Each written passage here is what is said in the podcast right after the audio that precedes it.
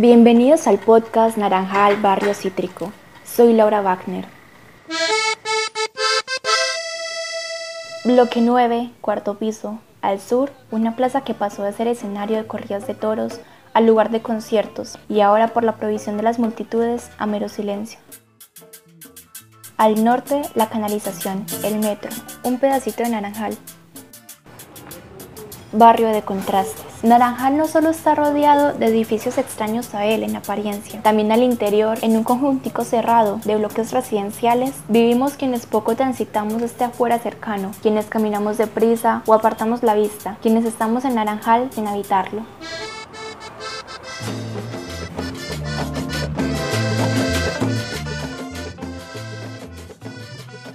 Porque una avenida angosta y una pequeña quebrada pueden dividir de ese modo una misma zona de la ciudad en tan pocos metros cuadrados? Preguntaba en 1996 el periodista Juan José Hoyos. Sinceramente, no lo sé.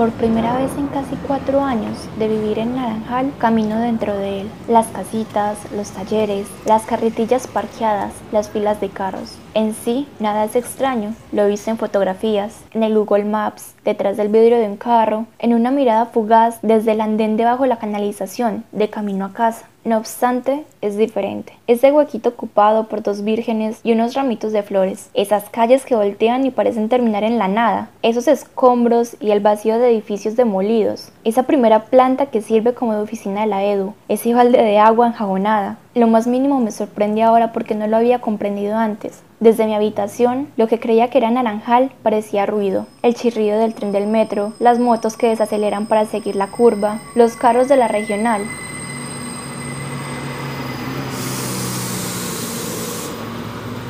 No, no, no, no. Hay que estar dentro del barrio para reconocer que Naranjal tiene banda sonora propia. Como el día le sucede a la noche, los pitidos, martilleos y sonido de los talleres le suceden a la charla y música.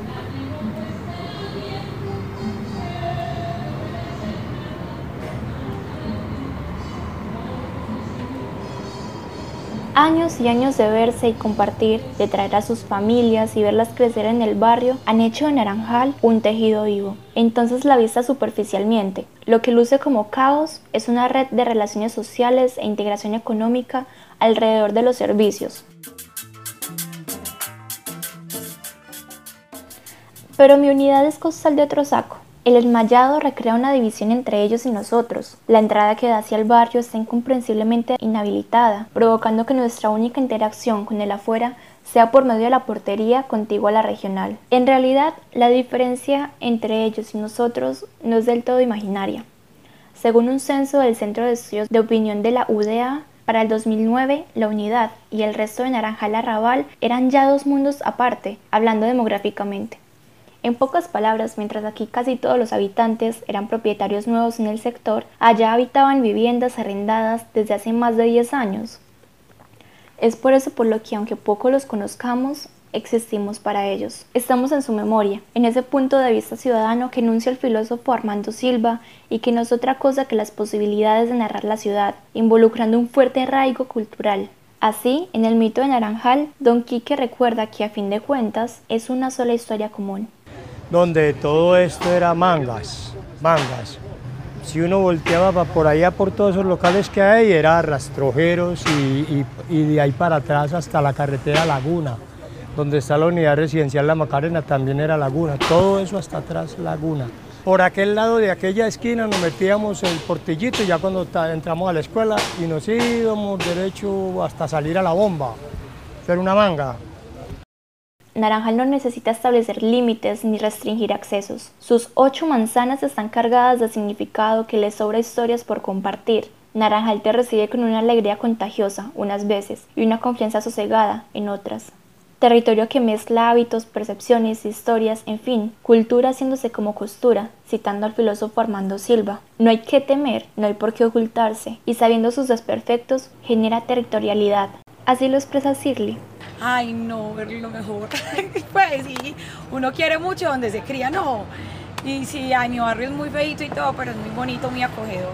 Vuelvo a lo mismo, que más que no hay peligros, no hay como fronteras invisibles, son los vecinos de toda la vida, nos conocemos. Naranjal nunca se ha opuesto a la transformación ni al intercambio con otros distintos a él. Es un territorio vivo que se construye y reconstruye en el tiempo, siempre estable y persistente por la misma esencia de sus habitantes y oficios.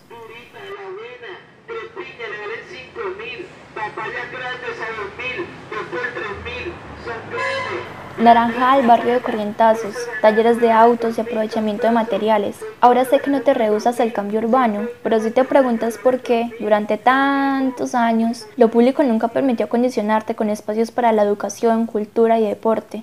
Nos ha resultado más sencillo hacer borrón y cuenta nueva, encerrarnos en nuestro microuniverso y creernos el cuento del progreso que simplemente comprenderte. En palabras de Don Quique, Naranjal tiene de bueno, no de malo, sino de bueno. Tiene tan de bueno Naranjal que mire la gana que le lleva.